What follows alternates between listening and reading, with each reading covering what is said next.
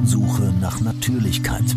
Beiträge rund um die innere und äußere Natur von Bastian Barucker. Fehler oder Verschwörung. Corona als strukturelles Tiefenereignis verstehen. Von Dr. Pierce Robinson. Übersetzt von Bastian Barucker. Während die Debatte über die Wissenschaft zunimmt, stellt man sich die Frage, ob hinter Covid-19 mehr steckt, insbesondere im Hinblick auf die Akteure auf globaler Ebene. War es Inkompetenz oder Koordination? Es ist zwei Jahre her, dass Corona zu einem beherrschenden und alles verschlingenden Thema wurde. Jetzt gibt es Anzeichen dafür, dass einige der wichtigsten politischen Maßnahmen, pauschale Lockdowns und bevölkerungsweite Injektionen, die von vielen, wenn auch nicht allen Regierungen in der ganzen Welt so aggressiv gefördert wurden, ins Wanken geraten sind. Natürlich ist die Aufhebung uneinheitlich. Viele Länder halten ein hohes Maß an Beschränkungen aufrecht, und die Infrastruktur für die Wiedereinführung von Maßnahmen besteht weiterhin. Viele sträuben sich auch dagegen zuzugeben, dass es bei den bisherigen Corona-Maßnahmen Probleme gegeben hat. Inzwischen werden jedoch weithin Zweifel an der Wirksamkeit der Lockdowns geäußert, während gleichzeitig das Bewusstsein wächst, dass die mRNA-Spritze nicht sicher ist. Und es ist zumindest klar, dass eine beträchtliche Anzahl von Menschen, darunter auch Wissenschaftler und Akademiker, Ansichten äußern, die im Widerspruch zu den Behauptungen der Behörden oder des Mainstreams stehen, dass Lockdowns die Sterblichkeit verringern und dass Masseninjektionen eine rationale und wirksame Lösung seien. In dem Maße, in dem die Debatte über die Wissenschaft zunahm, begannen immer mehr Menschen zu hinterfragen, ob hinter Corona mehr steckt, insbesondere im Hinblick auf Akteure auf globaler Ebene wie das Weltwirtschaftsforum WEF, die Weltgesundheitsorganisation WHO und der sogenannte Big Pharma. In den Anfangstagen von Corona wurde jegliches Gerede dieser Art sofort als verschwörerischer Unsinn abgetan und allgemein gesagt wurden Personen, die nicht dem Mainstream angehörende Zweifel an irgendeinem Aspekt des Corona-Themas äußerten, von maßgeblichen Stimmen und den Konzernmedien verunglimpft. Diese Dynamik war bei den Spekulationen über den Ursprung von SARS-CoV-2 sehr ausgeprägt. Heute jedoch hat sich die sogenannte Labortheorie von einer Sphäre der Abweichung in eine Sphäre der legitimen Kontroverse verwandelt, in der viele Menschen von der Mainstream-Wissenschaft über die Unternehmensmedien bis hin zu populären Podcasts darüber diskutieren. Gleichzeitig wächst das öffentliche Bewusstsein für den WEF und seine politischen Agenden, die man vielleicht besser als Visionen bezeichnen sollte. In einigen Kreisen wird immer wieder behauptet, dass das, was gestern noch eine Verschwörungstheorie war, heute eine Tatsache ist. Wenn es sich also nicht um ein Virus handelt, was könnte dann tatsächlich vor sich gehen? Covid-19 und das Konzept des strukturellen Tiefenereignisses. Zuallererst muss mit der Vorstellung aufgeräumt werden, dass jeder Versuch, die Überschneidungen zwischen politisch-wirtschaftlichen Agenden und Corona zu verstehen, zwangsläufig absurd sei oder nach einer völlig verrückten Verschwörungstheorie rieche. Es ist eine Tatsache, dass mächtige politische und wirtschaftliche Akteure nicht blind und irrational durch die Geschichte stolpern, sondern strategisch vorgehen, planen und Maßnahmen ergreifen, von denen sie erwarten, dass sie Ergebnisse erzielen. Sie machen vielleicht Fehler und ihre Pläne sind nicht immer erfolgreich, aber das heißt nicht, dass sie es nicht versuchen und manchmal ihre Ziele erreichen. So hat beispielsweise die Tabakindustrie lange und hart und mit einigem Erfolg daran gearbeitet, den wissenschaftlichen und politischen Diskurs über ihr Produkt zu gestalten und das öffentliche Bewusstsein für dessen Gefahren zu verzögern. Zweitens trifft es auch zu, dass mächtige Akteure klare Vorstellungen von ihren Interessen haben können und von dem Wunsch geleitet werden, diese zu verwirklichen, zu schützen und zu fördern. Woher diese Interessen kommen, kann auf eine Vielzahl von materiellen oder ideologischen Einflüssen zurückgeführt werden. Aber die Herkunft spielt keine Rolle. Mächtige Akteure haben immer noch Vorstellungen von ihren Interessen und von dem, was sie tun wollen. Drittens ist es auch richtig, dass mächtige politische und wirtschaftliche Akteure, nun ja, mächtig sind. Sie verfügen über Ressourcen und Fähigkeiten, über die andere, weniger mächtige Akteure nicht verfügen. Ein mächtiges Instrument ist die Propaganda, die denjenigen, die über die Fähigkeiten und Ressourcen verfügen, sie zu verbreiten, erhebliche Einflussmöglichkeiten bietet. Für diejenigen Liberalen, die mit ihrer Welt im Reinen sind, in dem Glauben, dass mächtige Akteure ihre politischen, wirtschaftlichen und sozialen Ziele einfach an eine sachkundige Öffentlichkeit weitergeben, die dann diesen Zielen zustimmt oder ihre Zustimmung verweigert, ist die Tatsache, dass Propaganda in liberaldemokratischen Staaten in großem Umfang betrieben wird, ein Schock. In der Tat hat der Autor die Erfahrung gemacht, dass viele liberale Wissenschaftler Schwierigkeiten haben, die Rolle der Propaganda zu erkennen. Selbst bei gut dokumentierten Beispielen, wie bei der Beeinflussung der Wissenschaft über die Schäden des Rauchens durch die Tabakindustrie oder die falschen Behauptungen über Massenvernichtungswaffen, die zur Rechtfertigung der Invasion in den Irak verwendet wurden. Die Erkenntnis, dass Propaganda ein wichtiger Bestandteil der Machtausübung in sogenannten liberal-demokratischen Staaten ist, entzieht logischerweise der Annahme die Grundlage, dass a. mächtige Akteure die Öffentlichkeit nicht manipulieren können oder wollen und b. die Bürger ausreichend autonom und sachkundig seien, um ihre Zustimmung zu geben oder zu verweigern.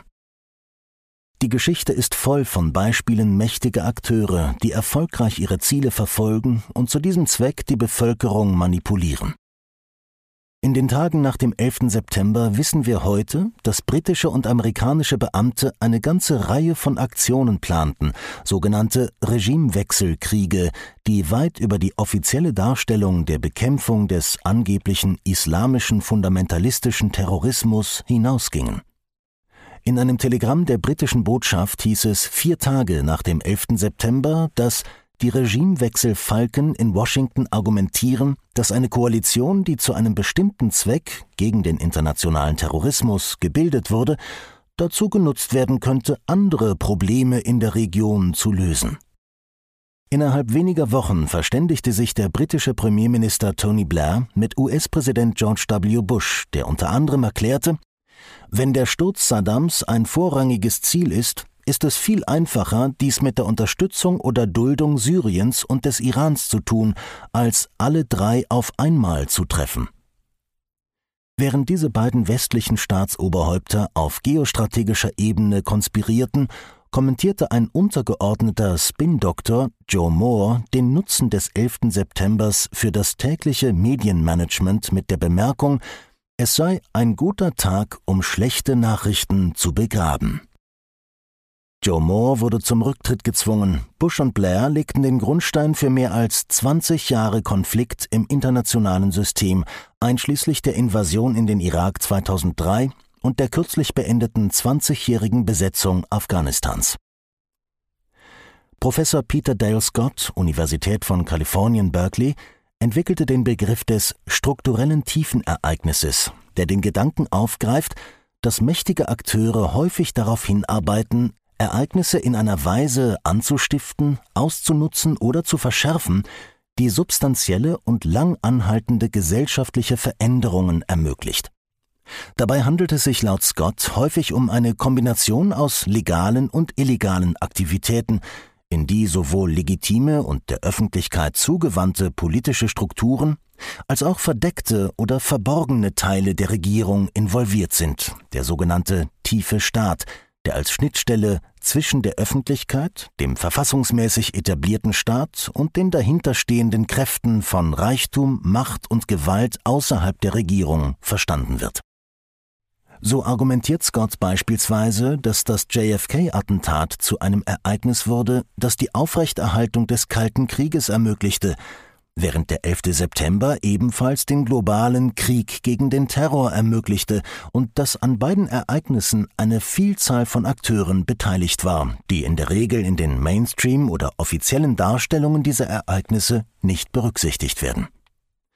Es ist wichtig darauf hinzuweisen, dass Scott behauptet, sein Ansatz impliziere nicht notwendigerweise eine vereinfachende große Verschwörung, sondern basiere vielmehr auf der Idee undurchsichtiger Netzwerke mächtiger und einflussreicher Gruppen, deren Interessen an bestimmten Punkten zusammenlaufen und die Ereignisse nutzen und ausnutzen, um ihre Ziele zu verfolgen. Auf Corona angewandt würde eine Lesart des strukturellen Tiefenereignisses auf eine Konstellation von Akteuren mit sich überschneidenden Interessen hindeuten, die an der Durchsetzung von Zielen arbeiten und durch Corona dazu in die Lage versetzt werden. Eine solche Lesart schließt nicht notwendigerweise die Möglichkeit ein oder aus, dass Corona ein inszeniertes Ereignis war. Welche Gründe sprechen dafür, die Lesart eines strukturellen Tiefenereignisses ernsthaft in Betracht zu ziehen? Die fehlgeschlagene Corona-Reaktion, die Unwirksamkeit der Injektion und die Propaganda. Es gibt starke, vielleicht sogar überwältigende Argumente dafür, dass die wichtigsten Reaktionen auf SARS-CoV-2, Lockdowns, Masken und Masseninjektionen fehlerhaft waren. Eine große Anzahl von Wissenschaftlern und Medizinern warnt Regierungen und Bevölkerungen nun eindeutig und wiederholt davor, dass Lockdowns schädlich und unwirksam sind, während Masseninjektionen der Bevölkerung möglicherweise mehr schaden als Nutzen. Laienhaft ausgedrückt, die Idee, als Reaktion auf ein Atemwegsvirus ganze gesunde Populationen für längere Zeit unter Quarantäne zu stellen und dann zu versuchen, ganze Populationen wiederholt einer experimentellen mRNA-Injektion zu unterziehen, scheint wissenschaftlich nicht haltbar zu sein. Es hat sich auch gezeigt, dass ein bemerkenswerter und weitreichender Propagandaaufwand betrieben wurde, um Unterstützung für die Lockdowns und später für die Injektionen zu mobilisieren. So ist bekannt, dass viele westliche Regierungen über verhaltenspsychologische Abteilungen auf höchster Ebene verfügen, die Gedanken und Verhalten beeinflussen sollen. Laut Ian Davis hat die WHO im Februar 2020 die Technical Advisory Group on Behavioral Insights and Sciences for Health, TAG, ins Leben gerufen. Zitat die Gruppe wird von Professor Cass Sunstein geleitet und zu ihren Mitgliedern gehören Experten für Verhaltensänderungen von der Weltbank, dem Weltwirtschaftsforum und der Bill and Melinda Gates Foundation. Professor Susan Mitchie aus dem Vereinigten Königreich ist ebenfalls Teilnehmerin der TAG. Im Vereinigten Königreich traten Verhaltenswissenschaftler der SPIB Scientific Pandemic Influenza Group on Behavior am 13. Februar 2020 erneut zusammen und berieten anschließend die britische Regierung darüber, wie die Einhaltung nicht pharmazeutischer Inventionen, NPIs, sichergestellt werden kann. Im Großen und Ganzen scheinen diese Propagandatechniken darin bestanden zu haben, die wahrgenommene Bedrohung zu maximieren, um die Bevölkerung zu zwingen, die Abriegelung einzuhalten und schließlich eine Reihe von Injektionen zu akzeptieren.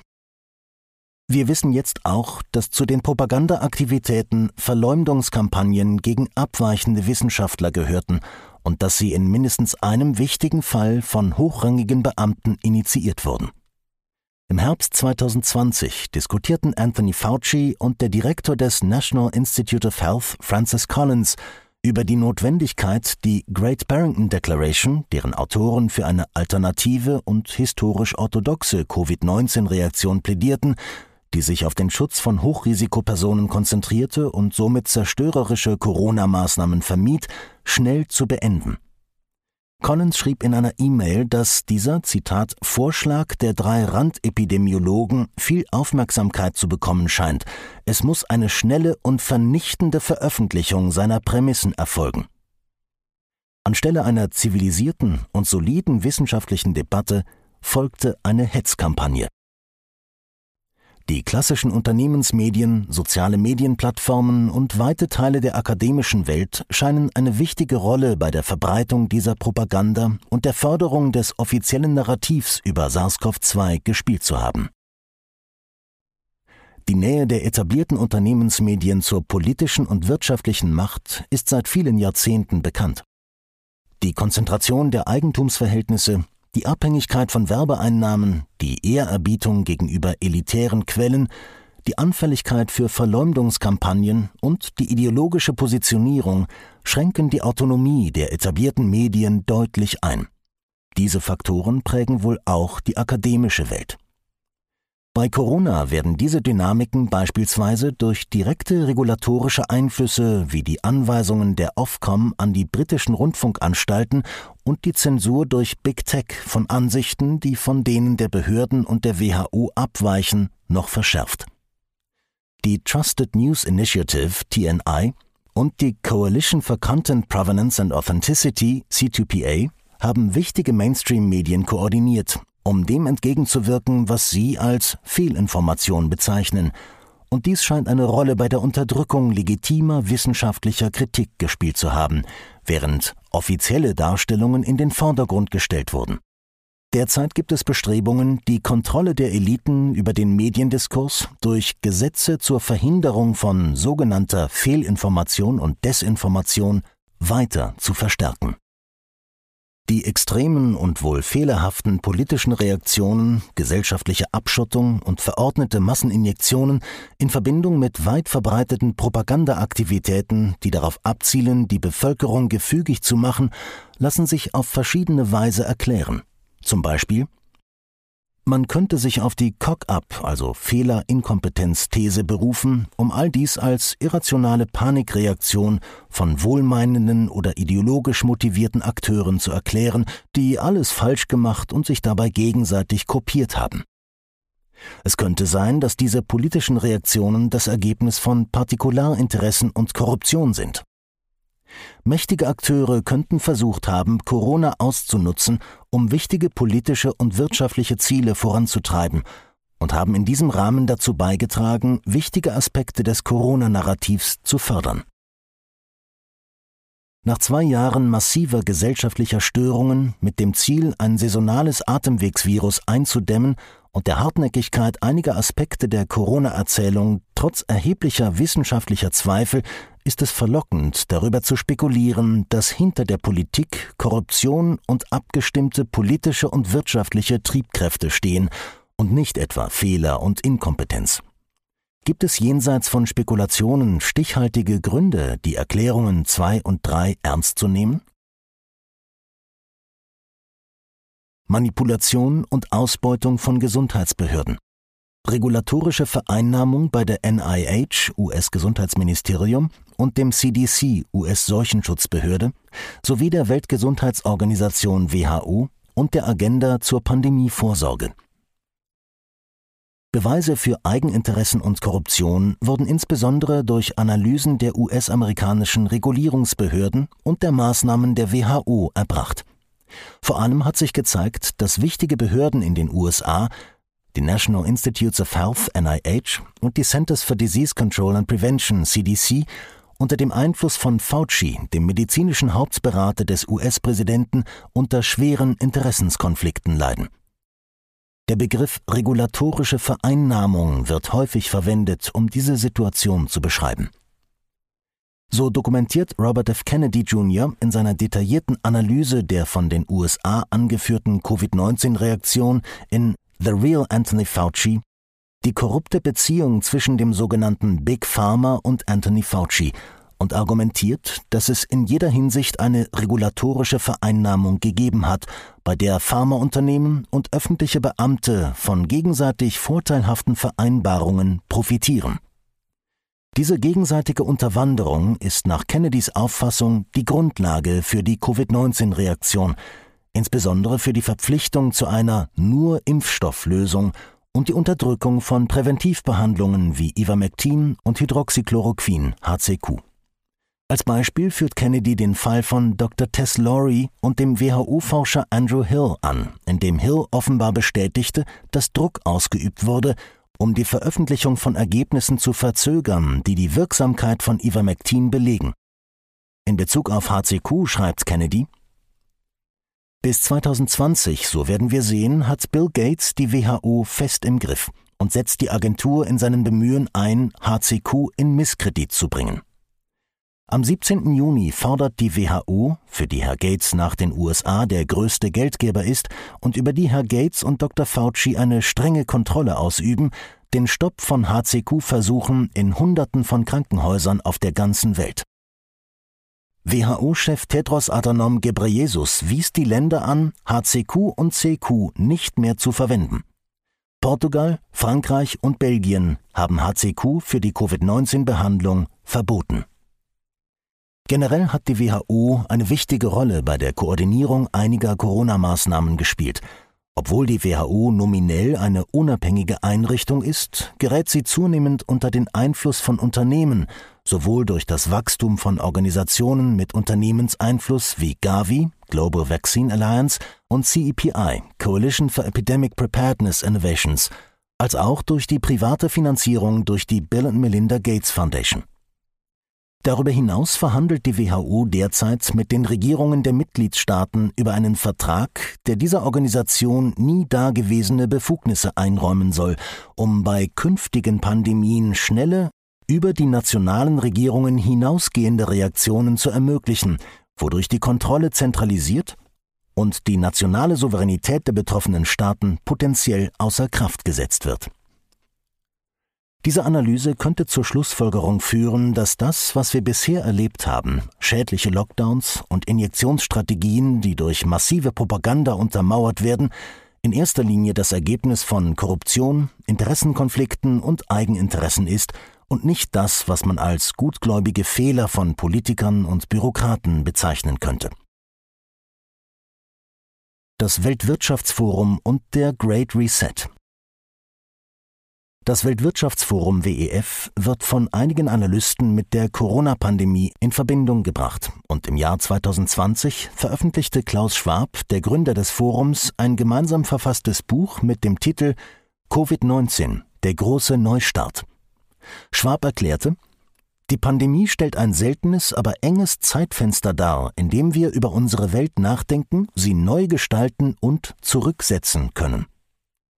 Eine Schlüsselkomponente der vom WEF geförderten politisch-ökonomischen Vision ist der Stakeholder-Kapitalismus, Global Public-Private Partnerships, GPPP, der die Integration von staatlichen, wirtschaftlichen und zivilgesellschaftlichen Akteuren bei der Bereitstellung von Dienstleistungen vorsieht. Ein weiteres Schlüsselelement ist die Nutzung der Innovationen der vierten industriellen Revolution, insbesondere der Entwicklungen in den Bereichen künstliche Intelligenz, Computer und Robotik, um die Gesellschaft radikal in Richtung eines digitalisierten Modells zu verändern. Zu den Slogans, die heute häufig mit diesen Visionen in Verbindung gebracht werden, gehören Du wirst nichts besitzen und glücklich sein, Smart Cities und Build Back Better. Es ist auch offensichtlich, dass der WEF als organisierende Kraft eine beträchtliche Reichweite hat. Es war an der Schulung und Ausbildung von Personen beteiligt durch sein Young Global Leaders Programm und seinen Vorgänger Global Leaders for Tomorrow, die anschließend in Positionen mit beträchtlicher Macht gelangt sind. Es wurde auch festgestellt, dass viele nationale Führungspersönlichkeiten, zum Beispiel Merkel, Macron, Trudeau, Ardern, Putin und Kurz, Absolventen oder Mitglieder des WEF Forum of Young Global Leaders sind und eine prominente Rolle gespielt haben, indem sie typischerweise Zero-Covid-Strategien, Lockdowns, Maskenpflichten und Impfpässe gefördert haben. Im Jahr 2017 prahlte Schwab, wenn ich unsere Namen nenne, wie Frau Merkel, sogar Wladimir Putin und so weiter, sie alle waren Young Global Leaders des Weltwirtschaftsforums. Aber worauf wir jetzt sehr stolz sind, ist die junge Generation wie Premierminister Trudeau, Präsident von Argentinien und so weiter. Wir dringen also in die Kabinette ein. So war ich gestern auf einem Empfang für Premierminister Trudeau und ich habe erfahren, dass die Hälfte dieses Kabinetts oder sogar mehr als die Hälfte dieses Kabinetts junge globale Führungskräfte des Weltwirtschaftsforums sind. Das gilt für Argentinien und es gilt jetzt auch für Frankreich, wo der Präsident ein Young Global Leader ist. Zu den Unternehmensmitgliedern des WEF-Forums der Young Global Leaders gehört Mark Zuckerberg, während zu den Global Leaders for Tomorrow Bill Gates und Jeff Bezos gehören. Die Finanzkrise, die Zentralbanken und die digitale Zentralbankwährung CBDC. Inzwischen steht fest, dass auf eine schwere Krise an den Repomärkten im Herbst 2019 eine hochrangige Planung folgte, die darauf abzielte, eine drohende Finanzkrise größeren Ausmaßes als die Bankenkrise 2008 zu lösen. Einigen Analysten zufolge scheint eine der Reaktionen darin zu bestehen, die Kontrolle der Währungen durch die Zentralbanken zu verstärken. Central Bank Digital Currency, CBDC. Der Generaldirektor der Bank für internationalen Zahlungsausgleich BIZ, Augustin Karstens, erklärte im Oktober 2020, dass wir beabsichtigen, die Gleichwertigkeit mit Bargeld herzustellen, und da gibt es einen großen Unterschied. Beim Bargeld wissen wir zum Beispiel nicht, wer heute einen 100-Dollar-Schein benutzt, der entscheidende Unterschied zum CBDC besteht darin, dass die Zentralbank die absolute Kontrolle über die Regeln und Vorschriften hat, die die Verwendung dieses Ausdrucks der Zentralbankhaftung bestimmen, und wir werden auch die Technologie haben, um dies durchzusetzen. Eine programmierbare CBDC bietet potenziell die vollständige Kontrolle darüber, wie und wann eine Person Geld ausgibt, und es ermöglicht den Behörden, automatisch Steuern über die digitale Brieftasche einer Person abzuziehen. Einigen Analysten zufolge würde diese Entwicklung auch jede nennenswerte Kontrolle über die Finanzpolitik auf nationaler Ebene beseitigen.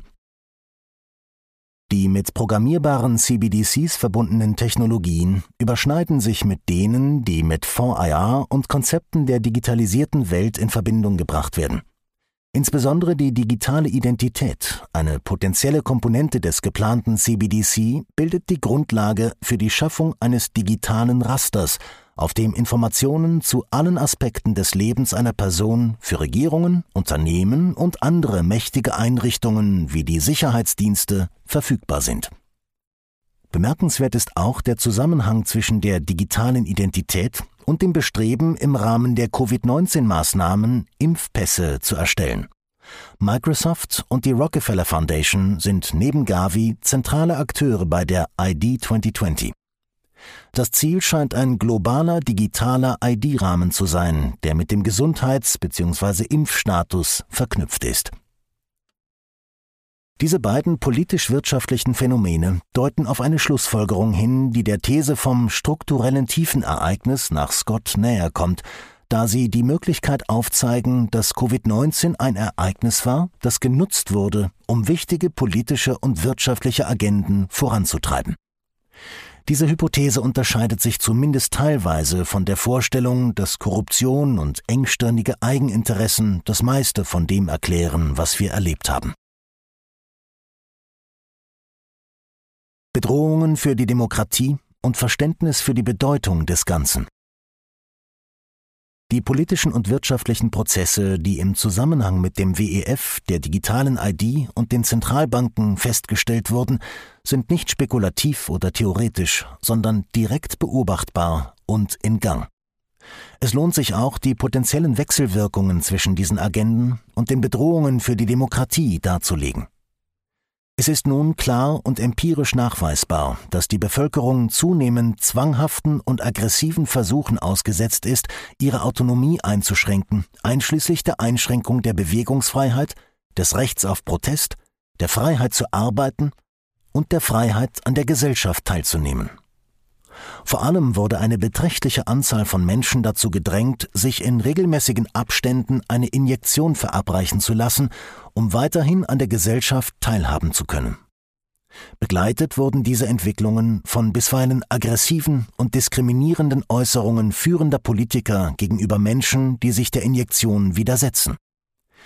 Die Bedrohung der bürgerlichen Freiheiten und der Demokratie wie üblich ist wohl beispiellos. Die wirtschaftlichen Auswirkungen sind verheerend. Und Covid-19 hat zu einem dramatischen und anhaltenden Wohlstandstransfer von den Ärmsten zu den Reichsten geführt.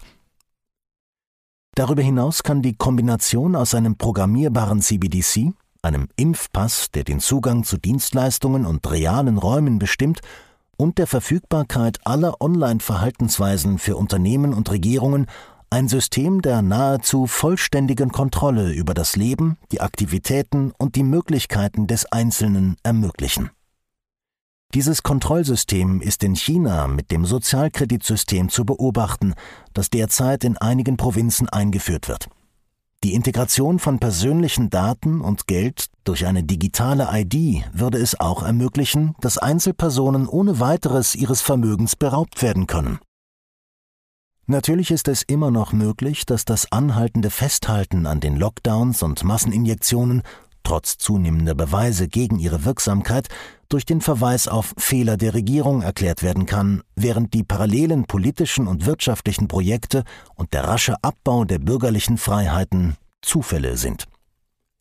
Es wäre jedoch nachlässig, die Tatsache außer Acht zu lassen, dass Organisationen wie die WHO und das WEF innerhalb eines größeren Netzwerks oder einer Konstellation äußerst mächtiger, nicht gewählter politischer und wirtschaftlicher Einheiten existieren, die aus großen multinationalen Unternehmen, zwischenstaatlichen Organisationen, IGOs, großen privaten Stiftungen und anderen Nichtregierungsorganisationen, NGOs, bestehen.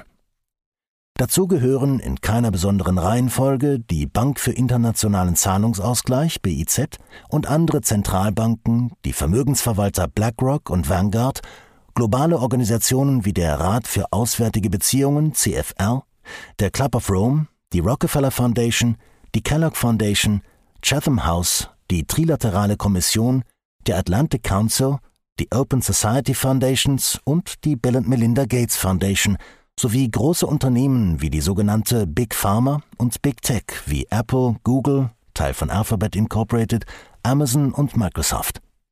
Und natürlich sind auch die Regierungen selbst Teil dieser Konstellation, wobei die mächtigsten, die USA, China und Indien, über erheblichen Einfluss verfügen.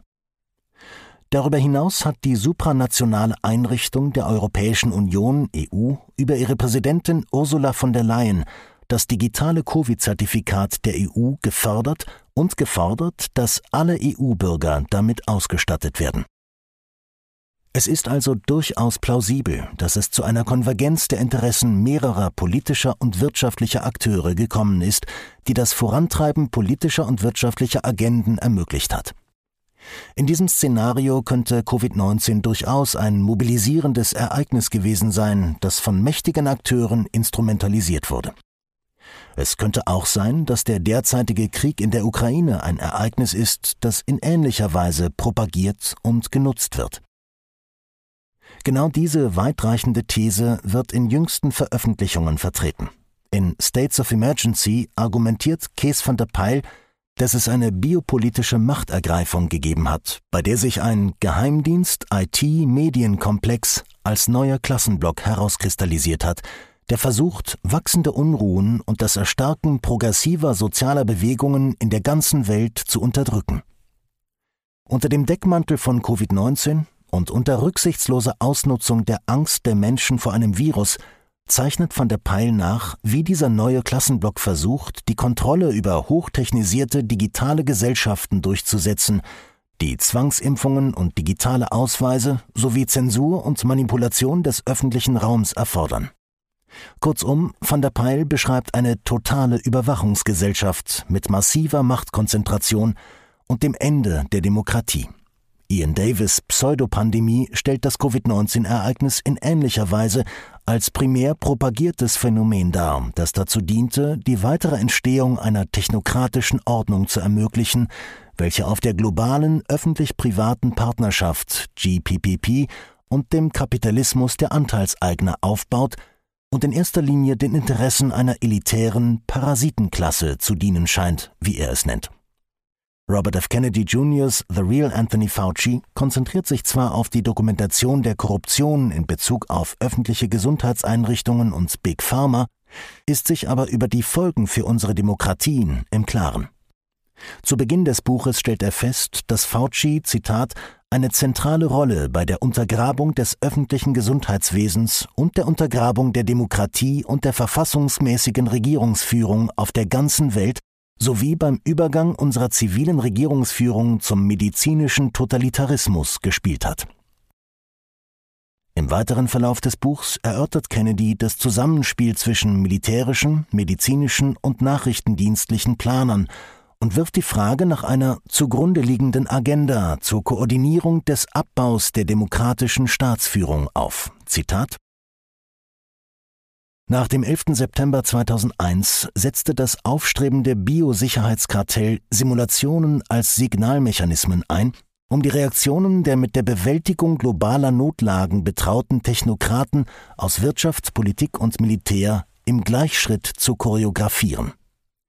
Die Szenarienplanung wurde zu einem unverzichtbaren Instrument für mehrere Machtzentren, um komplexe Strategien zur gleichzeitigen Auferlegung von Zwangskontrollen in demokratischen Gesellschaften auf der ganzen Welt zu koordinieren.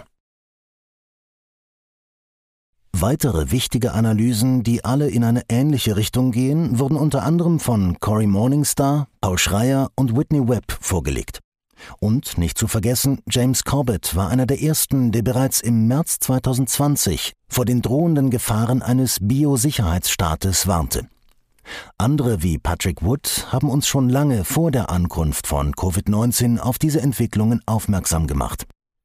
Darüber hinaus scheinen der Transhumanismus, die Verlängerung des Lebens oder die Verbesserung durch Technologie und die digitalisierte Gesellschaft, die in einigen der Ergebnisse des WEF und den öffentlichen Äußerungen von Schlüsselpersonen zu beobachten sind, eine Reihe von Überzeugungen in Bezug auf Technologie und Fortschritt wiederzuspiegeln, die sich auf das Denken der Aufklärung der letzten 300 Jahre zurückführen lässt. Philosophische Debatten über Technologie und die Bedeutung des Menschseins sind im Zentrum des Aufklärungsprojekts geblieben, wenn auch vielleicht tief vergraben. In diesem Zusammenhang könnte man den Scientismus als religiösen Kult des Westens bezeichnen. Zu den Versuchen, den komplexen politischen und wirtschaftlichen Prozessen, deren Zeuge wir sind, ein Etikett zu geben, gehören Bezeichnungen wie globaler Faschismus, globaler Kommunismus Neofeudalismus, Neoserfdom, Totalitarismus, Technokratie, Zentralisierung versus Subsidiarität, Stakeholderkapitalismus, globale öffentlich-private Partnerschaften, Unternehmensautoritarismus, Autoritarismus, Tyrannei und globaler Kapitalismus. Dr. Robert Malone, Erfinder eines Teils der mRNA-Technologie, die bei den Covid-19-Injektionen verwendet wird, spricht offen von der Gefahr eines globalen Totalitarismus. Die Aufgabe, vor der die Menschheit steht. Für diejenigen, die in der Politik, in den Medien oder in der Wissenschaft Positionen innehaben, ist die Angst, als Verschwörungstheoretiker abgestempelt zu werden, in der Regel ausreichend, um den Enthusiasmus für eine ernsthafte Bewertung der Art und Weise zu dämpfen, in der mächtige und einflussreiche politische und wirtschaftliche Akteure die Reaktionen auf Covid-19 zur Förderung politischer und wirtschaftlicher Ziele gestalten könnten. Aber es steht jetzt einfach zu viel auf dem Spiel, als dass man sich eine solche Scheu, ja Feigheit erlauben könnte. Es gibt stichhaltige und fundierte Gründe, Analysen im Sinne der These vom strukturellen Tiefenereignis ernst zu nehmen, wie sie in diesem Artikel dargelegt werden. Und es bestehen eindeutige und gegenwärtige Gefahren für unsere bürgerlichen Rechte, unsere Freiheit und die Demokratie. Aufbauend auf der bereits begonnenen Arbeit müssen Forscher die Netzwerke und Machtstrukturen, die die Covid-19-Reaktionen geformt haben und die versucht haben, verschiedene politische und wirtschaftliche Agenden voranzutreiben, genauer untersuchen. Eine umfassendere Analyse der angewandten Techniken, einschließlich der Propaganda und der Ausnutzung von Covid-19 als Ermöglichungsereignis, ist nun eine wesentliche Aufgabe für die Forschung. Ebenso wichtig ist es, dass Demokratie- und Ethikwissenschaftler die Auswirkungen dieser Entwicklungen auf die Freiheit und die Bürgerrechte näher beleuchten. Eine solche Arbeit kann letztlich nicht nur unser Verständnis der Geschehnisse vertiefen, sondern auch eine Orientierungshilfe für diejenigen bieten, die sich dem entgegenstellen wollen, was von einigen als globaler Totalitarismus oder Faschismus bezeichnet wird. Es könnte natürlich sein, dass eine solche Forschungsagenda letztlich zur Widerlegung der These vom strukturellen Tiefenereignis und zur Bestätigung führt, dass alles, was wir in den letzten zwei Jahren erlebt haben, ein einziger großer Schwindel gewesen ist. Wenn dies jedoch nicht der Fall ist und wir alle den Kopf in den Sand gesteckt haben, indem wir davon ausgingen, dass nichts Tieferes vor sich geht, dann haben wir uns selbst und künftige Generationen im Stich gelassen. Es könnte nicht mehr auf dem Spiel stehen, und es war noch nie so wichtig wie heute, sich ernsthaft mit unbequemen Möglichkeiten auseinanderzusetzen, selbst wenn das bedeutet, Erklärungen zu hinterfragen, die über die Reduzierung dessen, was wir alle erleben, auf Fehler und Inkompetenz hinausgehen. Auf Spurensuche nach Natürlichkeit. Ein Blog von Bastian Barocker. Liebe Zuhörer, sollte Ihnen dieser Podcast wertvoll erscheinen, freue ich mich über Spenden. Nur mit finanzieller Unterstützung kann ich weiterhin Veröffentlichungen ermöglichen. Herzlichen Dank.